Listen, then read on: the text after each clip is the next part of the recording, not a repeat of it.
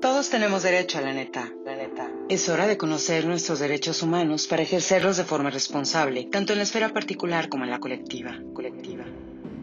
En este espacio, expertos y ciudadanos dialogaremos a fin de tener las herramientas que necesitamos para construir el México que es posible, el México que todos soñamos. Es hora de ejercer ciudadanía para construir Estado. Es hora de que hablemos de nuestros derechos. Es hora de que hablemos derecho. Hablemos derecho. ¿Qué tal? ¿Cómo están? Gente buena, gente, muy buen día. Bienvenidos a un episodio más de Hablemos Derecho, el podcast, un espacio en donde vamos a conversar entre ciudadanos como ciudadanos para eh, mejorar como ciudadanos y saber aprovechar las herramientas que tenemos a nuestro alcance para construir el México que queremos. El día de hoy tenemos un invitado de lujo, es eh, una persona, pues es un eh, es una voz ya muy reconocida por todos nosotros. Es, eh, él se hace, se considera a sí mismo un quejoso profesional, pero creo realmente que eh, podemos coincidir en que sus charlas, eh, la información que él proporciona sobre los temas en los que discierne es bastante oportuna. La verdad es que es una persona de la que hemos tenido el privilegio de aprender mucho quienes lo leemos en Twitter, él es músico, es teólogo de profesión, llevó a cabo sus estudios en el Conservatorio Nacional de Música y la Escuela Nacional de Música. Los estudios teológicos los realizó en el seminario Doctor Gonzalo Báez Camargo. Ha sido eh, docente por más de 14 años para el Instituto Nacional de Bellas Artes y también ha colaborado dando charlas con la Orquesta Sinfónica Nacional y con la Orquesta Sinfónica de Minería. El día de hoy vamos a platicar con eh, nuestro querido Irving Gatel acerca del populismo y de cómo esta corriente ideológica, si bien eh, se justifica siempre con eh, estar cercana al pueblo, en realidad lo que hace es efectivamente eh, aumentar la base del pueblo, disminuyendo y acotando las libertades de los ciudadanos. ¿Cómo estás, Irving? Muy, muy buen día, bienvenido. Hola, Carla. Muy contento de estar aquí en tu podcast. O sea, de verdad, gracias por la invitación. No, al contrario, eh, de verdad yo estoy encantada y estoy segura que quienes nos hacen el favor de escucharnos, bueno, también van a disfrutar muchísimo esta conversación contigo.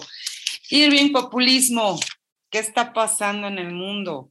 que está, estamos teniendo esta ola, ¿qué es el populismo?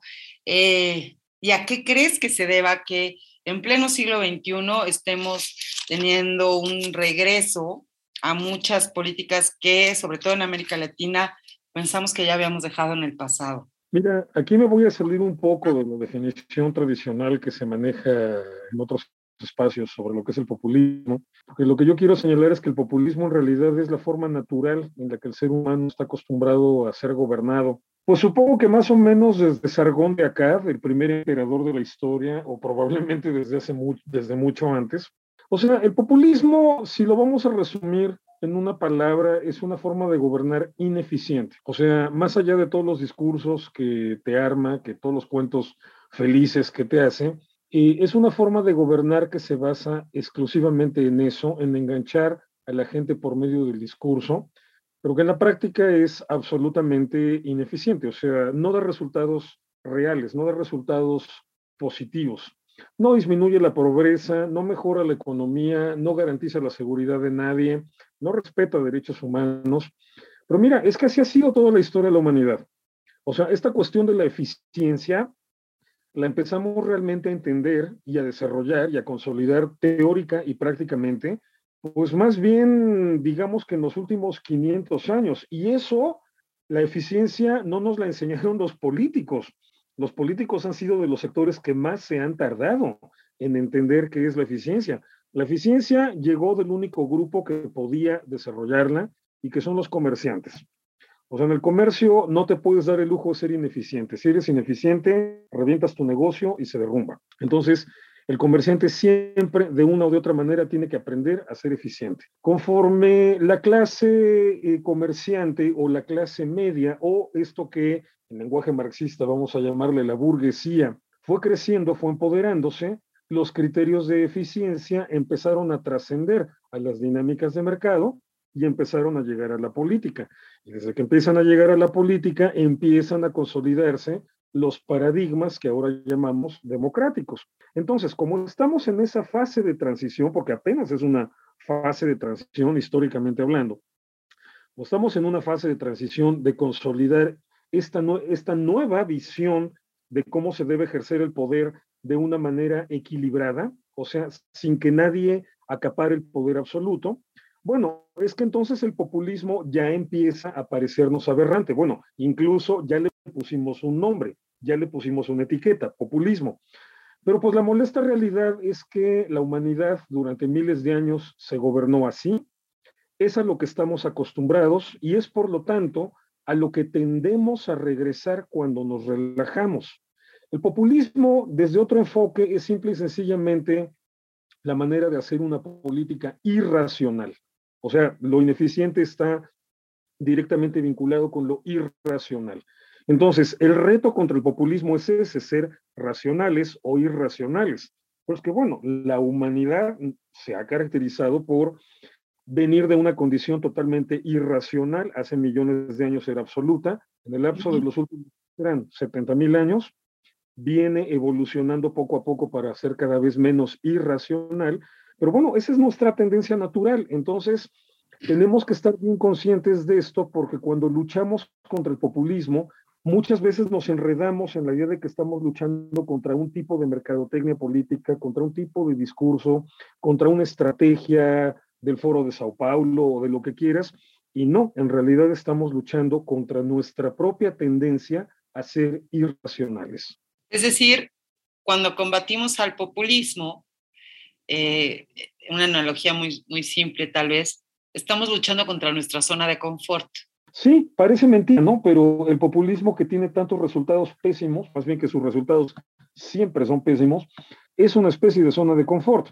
Es un territorio conocido intuitivamente, porque desde hace miles de años ha sido así, pero efectivamente es eso, lo acabas de describir perfectamente. Fíjate qué interesante, ¿no? Porque eh, en México, por ejemplo, bueno, tenemos, ya tuvimos periodos populistas, ¿no? En los 70 con el presidente Echeverría, con el presidente José López Portillo, de los que nos hemos cansado de hablar los mexicanos a partir de ciertas analogías con el periodo actual de 2017 a la fecha.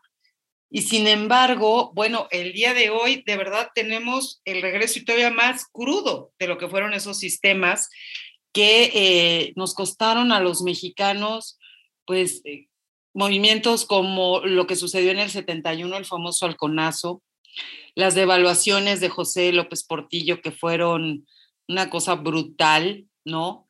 Y eh, si tú consideras que de un periodo en el que Luis Echeverría tenía este sistema, em, las famosas guayaberas del presidente y que ahora son las que usted quiera, señor presidente, a que 47 años después estábamos eh, los mexicanos disfrutando el surgimiento del primer Instituto Federal Electoral, para que en menos de 30 hayamos regresado a este sistema, Irving, realmente... Eh, resulta pues desalentador, ¿no? El, considerar entonces que esta es nuestra tendencia natural, o sea, nos tardamos casi 50 años en construir lo que en menos de 20 estamos tratando de destruir. Bueno, sí, pero también lo podemos ver de otra manera. Mira, hace 100 años no existían alternativas al populismo, estaban en estado embrionario, hace 150 años menos y hace 200 menos todavía. O sea, si vemos la evolución de la humanidad eh, en gran perspectiva, eh, hemos avanzado y hemos avanzado muchísimo. O sea, el hecho de que ya como sociedad estemos discutiendo estos temas, oye, hace 100 años la discusión era si las mujeres podían votar o no. O sea, y fíjate ahora de qué manera tú como mujer, yo como hombre estamos discutiendo, pues ya en un, en un nivel en que ese asunto del sufragio femenino ni siquiera está en la mesa de debate. O sea, ni siquiera se nos ocurre cuestionarlo, ¿no? Hay avances. O sea, de hecho, hay muchísimos avances. Nueve mujeres gobernadoras, ¿no? Exacto, o sea, ya estamos pasando a otras etapas, ¿no? Por ejemplo, estamos cada vez normalizando más este tipo de cosas. Pero por eso te lo decía hace un momento, hay que entender que esto es una fase de transición. O sea, eh, otro error que tenemos en, nuestro, en nuestra lucha contra el populismo es pensar que ya teníamos un, un producto acabado en la alternativa, que es la democracia, y, y, que todo esto es una regresión. No, no, no, no, no. O sea, eh, estamos todavía en una fase de transición. Cuando hablamos de una democracia realmente, realmente funcional, estamos hablando de eh, poquitos países en el mundo. O sea, muy poquitos países todavía en el mundo. Estamos hablando básicamente del mundo nórdico, estamos hablando de, algunas de algunos aspectos de los Estados Unidos, algunos otros países fuera del contexto europeo y norteamericano, como lo pueden ser Australia, Nueva Zelanda, Israel. Estamos hablando de poquitos países en el mundo. Son apenas nuestros primeros pasos en la consolidación de las dinámicas democráticas. Entonces, es desalentador porque sí, es desesperante que ver a la gente con qué facilidad se repliega hacia lo irracional, es chocante, pero sí hay que tener plena conciencia. Voy a sonar un poco hegeliano, no quiero, no quiero crear esa falsa imagen de que todo siempre avanza hacia el progreso. No, claro que no, hay retrocesos y el populismo actual es uno, pero eh, no es una guerra que estemos perdiendo es una guerra difícil, porque repito, es una guerra contra nosotros mismos, pero no seamos tan pesimistas, ahí vamos, ahí vamos. No, de hecho, vaya, yo creo que si somos objetivos, realmente México es una democracia joven, ¿no? Es decir, tiene, a la fecha, si vamos a considerar el surgimiento del Instituto Federal Electoral, nuestra democracia tiene 25 años, es decir, la mitad de mi vida. Es una democracia muy jovencita. Así es. Y, bueno, mira, o sea, si nos, si nos vamos a poner a hablar de edades, de este tipo de dinámicas sociales, las ideas democráticas modernas pues tendrán que 300 años, o sea, o poquito más, que vienen apenas 200, 250, vienen de la ilustración europea. Eso en términos de evolución intelectual del ser humano es poquito tiempo. O sea, simplemente piensa que la filosofía apenas se descubrió hace 2600 años, ¿no? Se consolidó como modelo de razonamiento en Grecia, en la Grecia antigua, apenas hace 2600 años. Bueno, 250 años de ideas democráticas.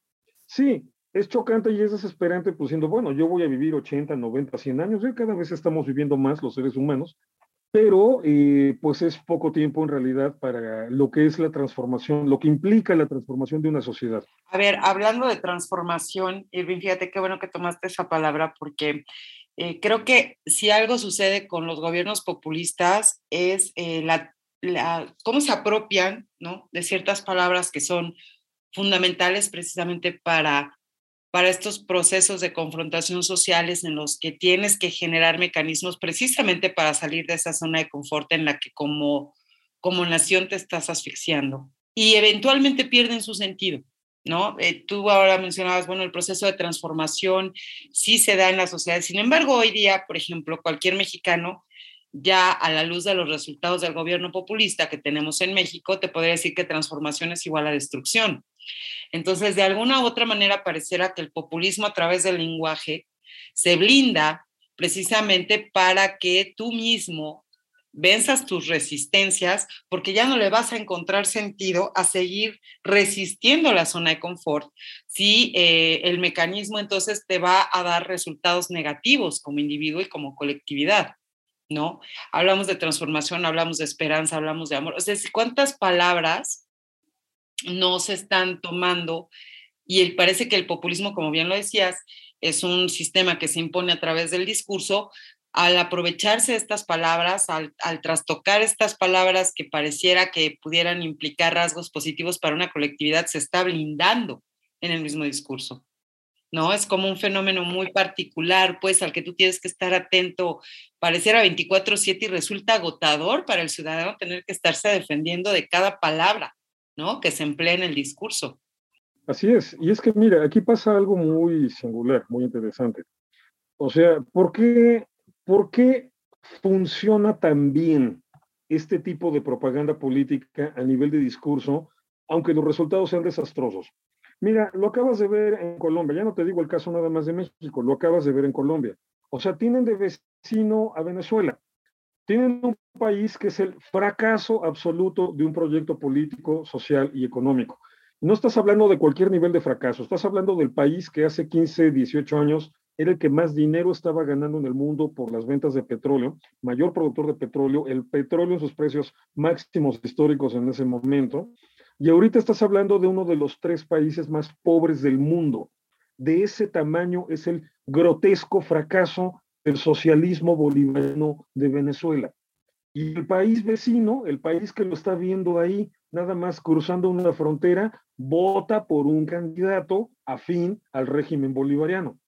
O sea, ¿hasta qué punto podemos llevar, qué tan bajo podemos caer enredándonos en el discurso y no poniéndole atención a los hechos? Digo, George Orwell nos molería a patadas, ¿no? ¿Qué tanto le pone importancia a eso? Los hechos, muchacho, los hechos. Fíjate en, los hechos. Fíjate en las acciones, la trayectoria, lo que sí, por supuesto. Ahora, ¿qué es lo que está pasando ahí? El punto es, otra vez, te digo, esta cuestión en nuestra lucha contra nuestra propia irracionalidad. Eh, el discurso es un componente fundamental en el razonamiento mitológico y en el razonamiento filosófico que son las condiciones previas a lo que estamos intentando o construyendo, no, no es intentando construir, lo que estamos construyendo ahorita, que si lo vamos a ver en este sentido evolutivo, podríamos decir que ahorita lo que estamos construyendo es el razonamiento científico. Y el razonamiento científico no me refiero a la información científica. E, estoy retomando aquí un poco a Carl Sagan, ¿no? Cuando habla de que la ciencia no es el cúmulo de datos, sino la manera de analizar la, la información.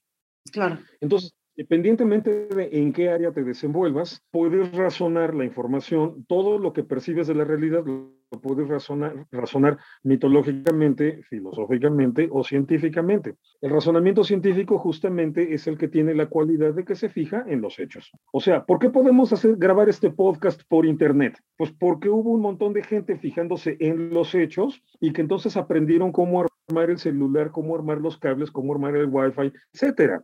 O sea, esta posibilidad de comunicación no vino ni de la filosofía ni de la religión, vino del razonamiento científico. Entonces, el problema es que nuestra tendencia natural, nuestra zona de confort todavía siempre está arraigada hacia atrás. Todas las zonas de confort están atrás de uno mismo como ser humano. Entonces, están híjole, poquito en el razonamiento filosófico, digo, porque el razonamiento filosófico no es lo mismo que el científico, pero es un avance notable en comparación al razonamiento mitológico, ¿no? El problema es que mucha gente sigue atorada en códigos mitológicos. ¿Cuál es el código mitológico? El código mitológico por excelencia es la percepción de que el mundo es un territorio de guerra entre el orden y el caos. Porque el discurso se hace sentir en medio de una guerra entre las fuerzas del orden y del caos y en la que nos están invitando a ponernos, te lo voy a decir en el pedorro lenguaje de, de la 4T, nos están invitando a ponernos del lado correcto de la historia. O sea, esta es una manera medio moderna de hablarte de que te pongas del lado del orden para luchar en contra del caos, que obviamente son yanquis, el capitalismo, el gran capital, todo este tipo de clichés que, que son, mira, en el mejor de los casos son entelequias, ¿no? O sea, no existen, nada más existen en la cabeza de quienes las mencionan, pero es la manera de hablar en términos de orden y caos. El problema que tenemos en la oposición, los que estamos luchando contra estos populismos, es que, pues, por supuesto, si ya estamos conscientes de ello, es porque ya le asimilamos un buen al razonamiento filosófico y un poco, bastante, pero bastante bueno, al razonamiento científico. Entonces, ya estamos en condiciones de analizar argumentos, de analizar datos, de analizar cifras. Y mira, no te estoy hablando de la gran cosa, es algo en realidad normal, pero el punto es, ¿qué es lo que, qué es lo que te hace reaccionar, sobre todo como elector, como votante? Ese discurso visceral donde te hablan del orden y el caos y te invitan a ponerte del lado del orden, o ese discurso científico, razonado, donde te hablan, te, retan a ponerle atención a los hechos objetivos. Y ponerle la atención a esto del bien contra el mal, el orden contra el caos, etcétera, es pésima idea. O sea, todos los imperios de la antigüedad, todos los reinos de la antigüedad, todas las organizaciones humanas de la antigüedad, lo razonaban así y los resultados siempre fueron pésimos. Por eso todos los imperios de la antigüedad se derrumbaron, porque un imperio es un pésimo negocio pero es la lógica inherente al razonamiento mitológico.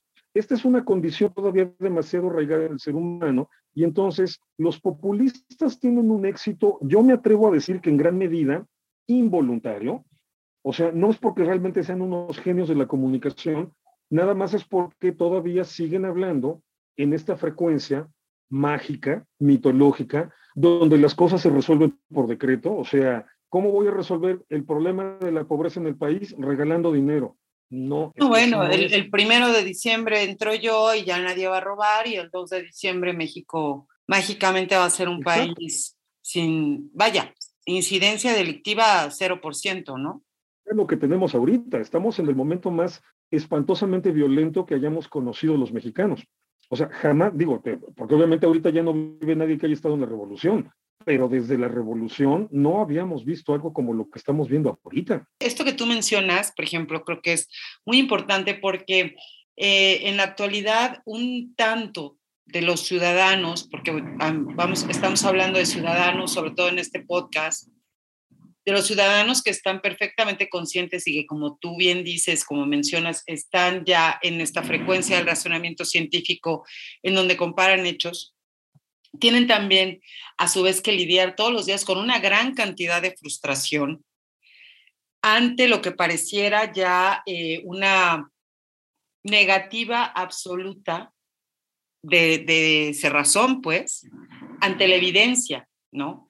Discutir hechos en la evidencia. Y no me refiero únicamente a, aquellos, eh, pues, apologistas de los regímenes populistas, sino eh, en México basta echarte una ojeada a Twitter, por ejemplo, cada vez que ha habido algún proceso que tiene que ver con populistas, no nada más en México, fue discusiones que también se daban entre colombianos, entre peruanos, entre eh, chilenos, en donde la gente incluso dice, pues, estoy perdiendo familia, estoy perdiendo amigos, hay quien dice, a mí no me importa perder amigos y familiares, yo sigo apoyando este gobierno.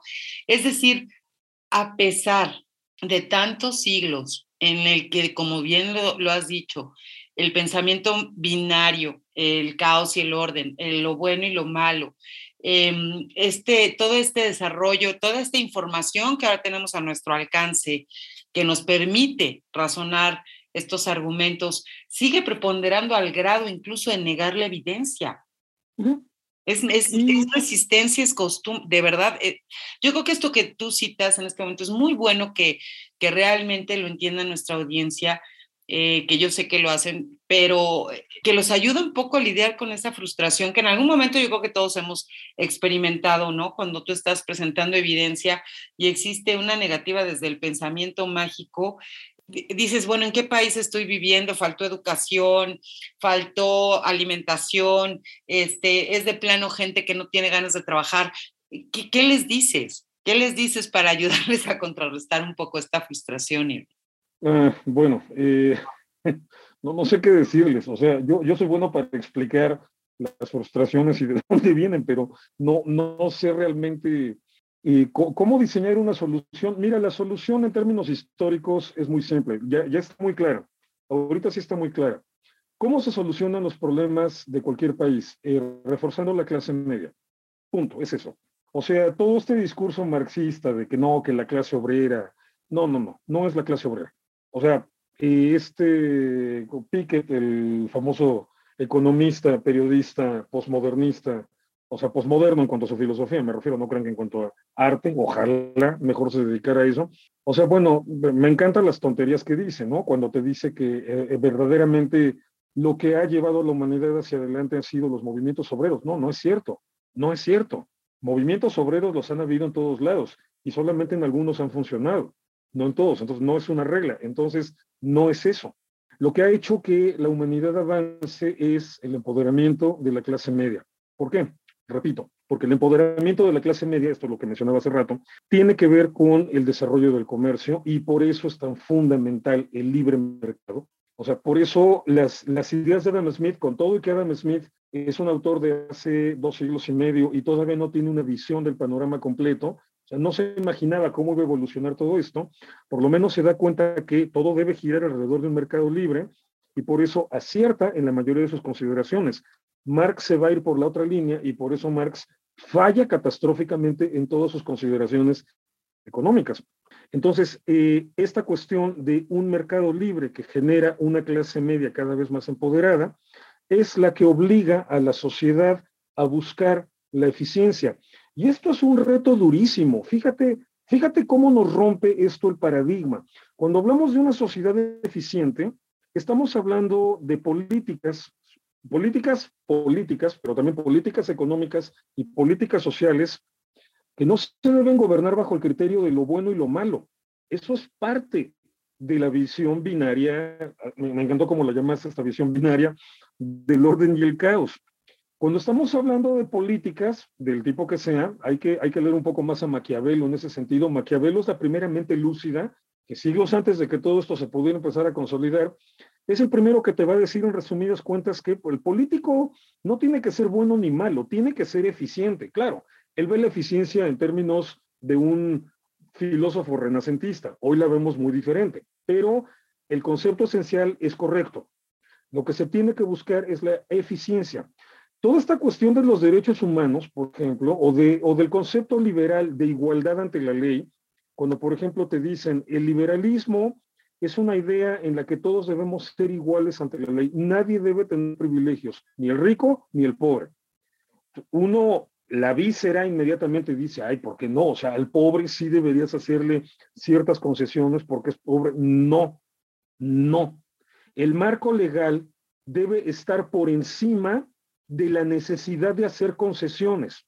El marco legal tiene que estar también diseñado que tiene que estar por encima de la necesidad de hacerle concesiones a ningún sector de la población. El marco jurídico y en términos, por ejemplo, de una de la tradición como es el sistema jurídico mexicano, que es un modelo romano germánico, desde sus orígenes ya contempla la regla de tratar igual a los iguales y desigual a los desiguales, que también es otra forma de igualdad ante la ley. ¿no? Es decir, sí existen estas consideraciones ya, pero lo que invariablemente debe de observarse, que es lo que tú estás mencionando, es que la aplicación de la ley sea pareja sin importar si eres pobre o si eres rico. Exacto, porque eh, si empiezas a poner condiciones especiales para cada grupo, aún queriendo ser bueno, lo que estás en realidad construyendo es un modelo de apartheid. Estás intentando construir uno bueno, ¿no? Pero estás empezando a manejar marcos legales diferentes para todos. Por ejemplo, mira, te, lo voy a plantear en un caso bien concreto, cómo, cómo se ve esto desde una perspectiva filosófica. El tema de el derecho de gente homosexual a casarse con la persona de su mismo sexo. O sea, en realidad, filosóficamente hablando, no debería existir una ley que especifique eso. O sea, la ley nada más debe decir todo mundo se puede casar con quien quiera. Punto. O sea, una ley que englobe a todos y que, eh, o sea, que beneficie a todos por igual. De tal manera que tú no puedes llegar, o sea, si eres gay, con tu pareja del mismo sexo a querer casarte y el juez te diga no, no te quiero casar, tú le puedes decir, la ley dice que todo mundo se puede casar con quien quiera. Punto. Eh, cuando empiezas a hacer subdivisiones, y sobre todo esto se pone ahorita de moda con esto que llaman equivocadamente, el término es incorrecto completamente, eh, esto que llaman ideología de género, pero que refleja sí una, un activismo que se está haciendo, que de repente ya no nada más son los gays, ¿no? O sea, ahora los gays y las lesbianas ya son diferentes. Y bueno, ni para qué te digo todas las demás eh, letras que le han ido agregando al colectivo lésbico, gay, transgénero, transexual, etcétera. No me las he aprendido, no me las pienso aprender, porque justamente esa es la visión más antidemocrática posible, porque estás queriendo que las leyes, sobre todo a nivel de leyes, las cosas se manejen en una segmentación cada vez más irracional de la sociedad. O sea, lo único que la ley debe garantizar es que si tú te sientes o te, o te quieres sentir o quieres ser binario o no binario, o sea, que esa apreciación tuya subjetiva, válida, legítima, pero subjetiva y tuya, que de todas maneras tú encuentres el amparo en la ley, porque la ley te va a tratar igual a ti que a cualquier otro. Para la ley lo único que debería importar, y estoy totalmente de acuerdo contigo en eso, es la voluntad de contraer eh, un compromiso civil, jurídico, mediante la realización del contrato de matrimonio, sin importar con quién lo haces y cómo lo haces, siempre y cuando sea libre y voluntario, ¿no? Exacto. Ahora, fíjate cómo vienen las reacciones de los dos polos opuestos. O sea, en un lado, los que dicen, no, es que queremos que le hagas una ley especial a leyes, otra a los pansexuales, otra a los géneros fluidos, etcétera. O la reacción que viene del otro sector, no, es que eso ofende mi moral. Entonces, fíjate cómo siempre está jugando el, problema de eh, eh, esta otra condición binaria, ¿no? Que mencionabas hace rato, el orden contra lo bueno contra lo malo cuando el modelo democrático y el modelo liberal, heredero, hijo directo de la evolución del comercio y del empoderamiento de la clase media, a lo que debe aspirar simple y sencillamente es a la eficiencia. O sea, hacer las cosas, e, esta tríada de la eficiencia, efectividad y eficacia, ¿no? O sea, hacer las cosas con, obteniendo los mejores resultados posibles, invirtiendo los menos recursos posibles y el menor esfuerzo posible. O sea, optimizar resultados, ¿no? Digo, no hay que regatearle como cierto presidente con las medicinas, por ejemplo, pero me refiero sí a, aprender a hacer las cosas de la manera más óptima en función de la cantidad de esfuerzo y recursos invertidos contrastados con los resultados obtenidos. Eficiencia. Eso viene de la clase media, es una aportación de los comerciantes. ¿Y qué podemos hacer para combatir efectivamente el populismo, bueno, siempre estar al pendiente, ya se queda flojera estar estudiando y leyendo, pues, ni modo, no hay de otra, y estar al pendiente de cuáles son las medidas o las acciones que nos ayudan a fortalecer eso, ¿no? El libre mercado, el comercio, y los valores liberales que hasta este momento han demostrado ser los más eficientes. Ya tenemos por ahí el discurso libertario, que es una especie de anarcocapitalismo, que va un poco más adelante y, que mi crítica hacia la postura libertaria en general es que de repente aspira a muchas cosas que todavía no son viables en la práctica, o sea, en la vida real. Entonces, la, grandísima ventaja del liberalismo clásico es que hasta el momento ha demostrado ser la forma más funcional de organizarnos como sociedades. Entonces, bueno, hay que ver de qué se trata. Bueno, si la gente tiene la duda, pues por liberalismo clásico entendemos básicamente la igualdad de todos ante la ley, así sin, sin diferenciar. No, o sea, bueno, tú eres judío, yo te voy a decir, ah, ustedes los judíos sí pueden votar, ¿no? O sea, no, no, no. Necesito una ley que nada más diga todos pueden votar, punto.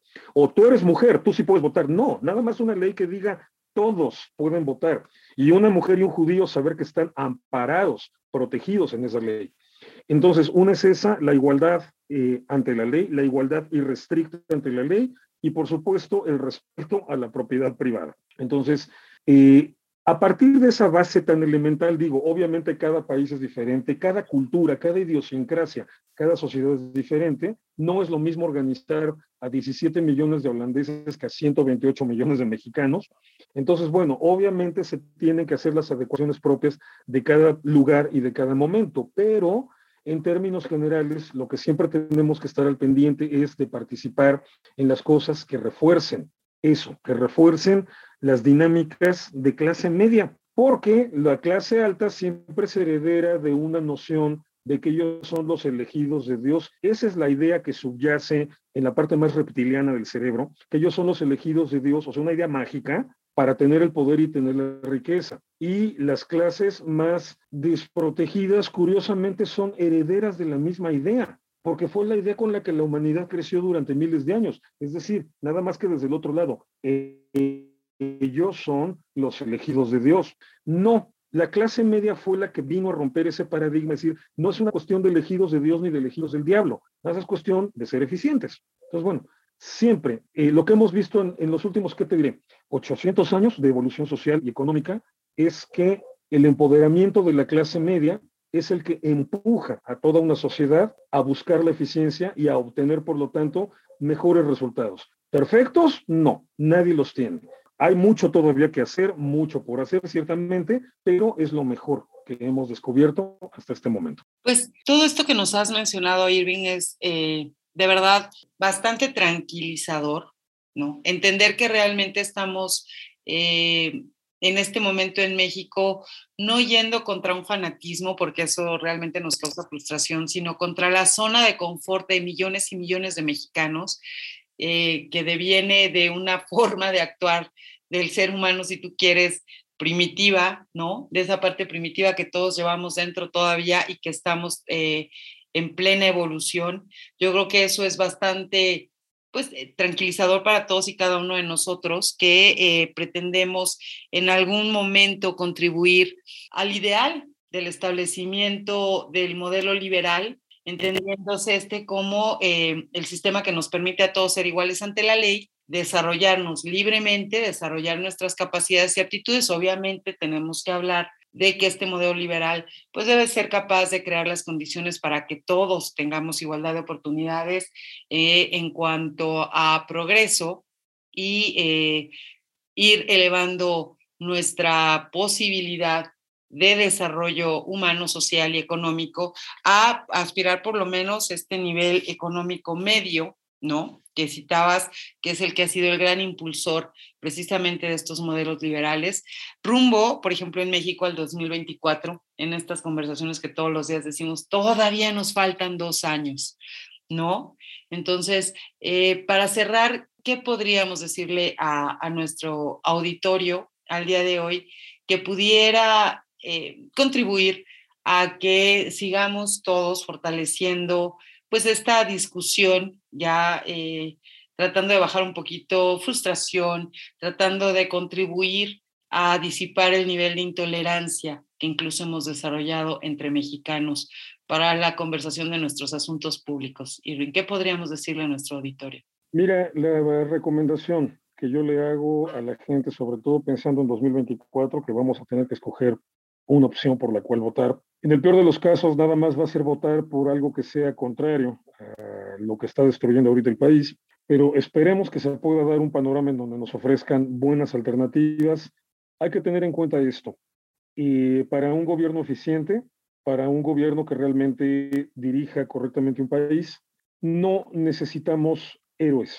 Los héroes, de hecho, no existen. Los héroes son personajes construidos por nuestras narrativas. No necesitamos héroes, necesitamos políticos eficientes. Entonces, por favor, cuando escojan por quién votar, no se fijen si está guapo, si es carismático, si tiene arrastre, si tiene labia. Fíjense en sus resultados, en su trayectoria. O sea, si tan solo hubiéramos tenido ese mínimo gramo de sensatez, no tendríamos, no habríamos tenido, no te digo que no tendríamos como presidente López Obrador, ni siquiera lo habríamos tenido como líder social. Entonces, por favor, siempre que vayamos a tener que tomar esta decisión del voto, démosle siempre la prioridad a la gente eficiente. No necesitamos héroes, necesitamos gente eficiente. Ahora, ¿por qué tenemos que procurar la mínima intervención del Estado en los asuntos de la sociedad?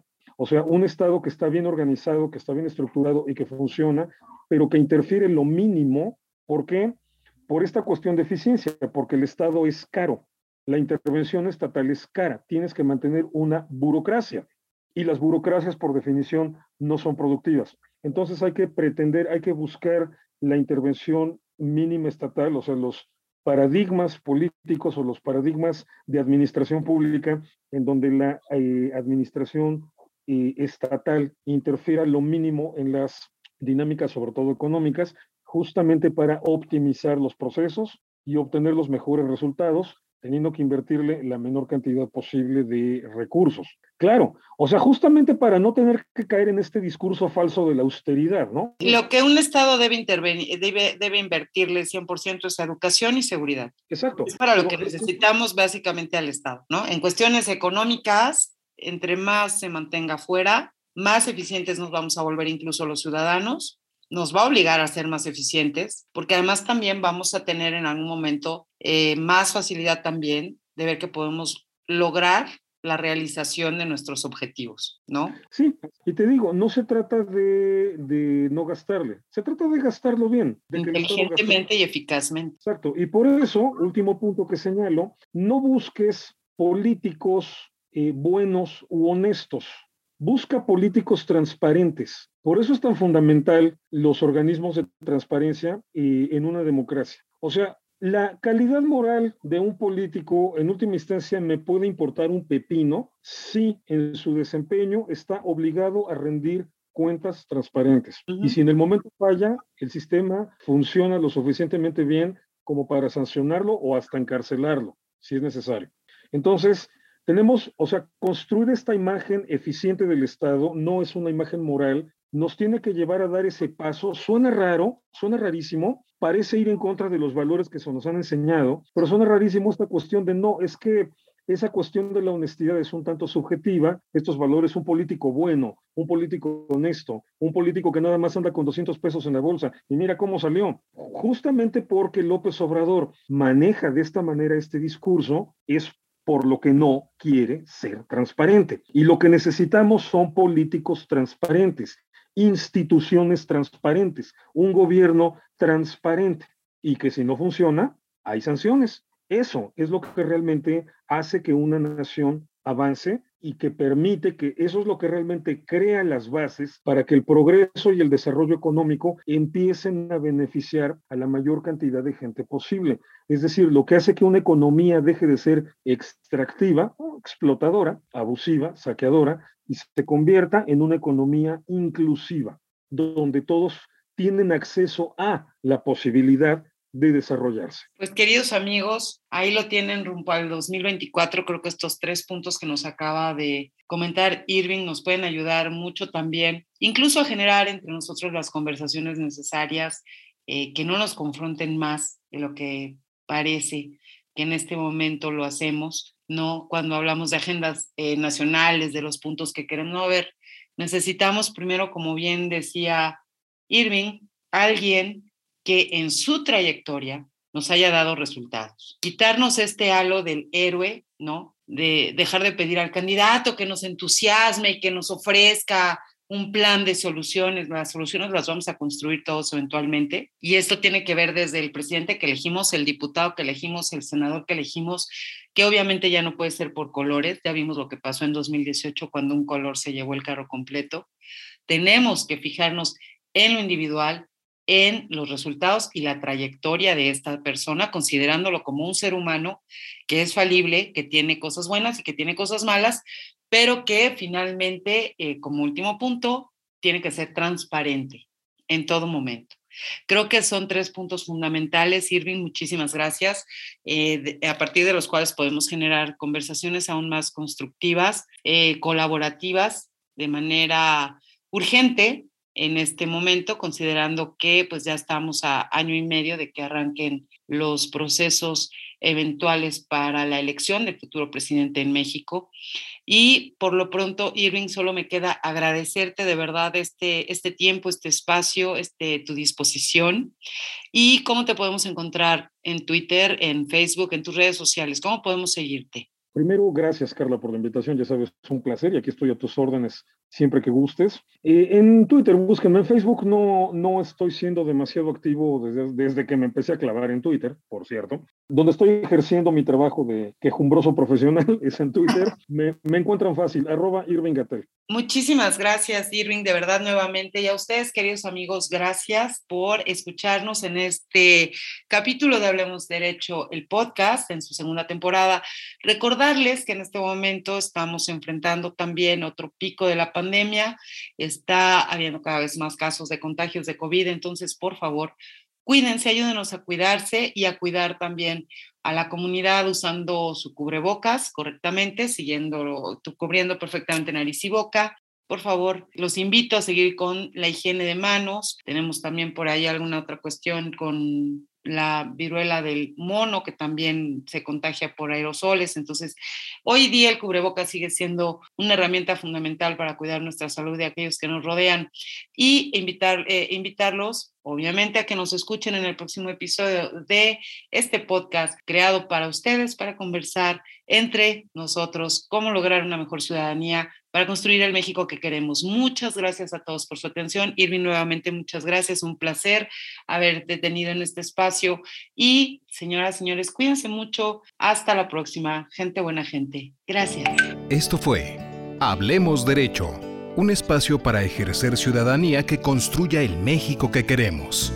Sigue a Carla Erika Ureña en Twitter, arroba Carla Eurena A en TikTok, arroba Hablemos Derecho 72, Instagram, arroba Carla Erika y en la página carlaericaurena.blog. Gracias por escuchar. Hablemos Derecho.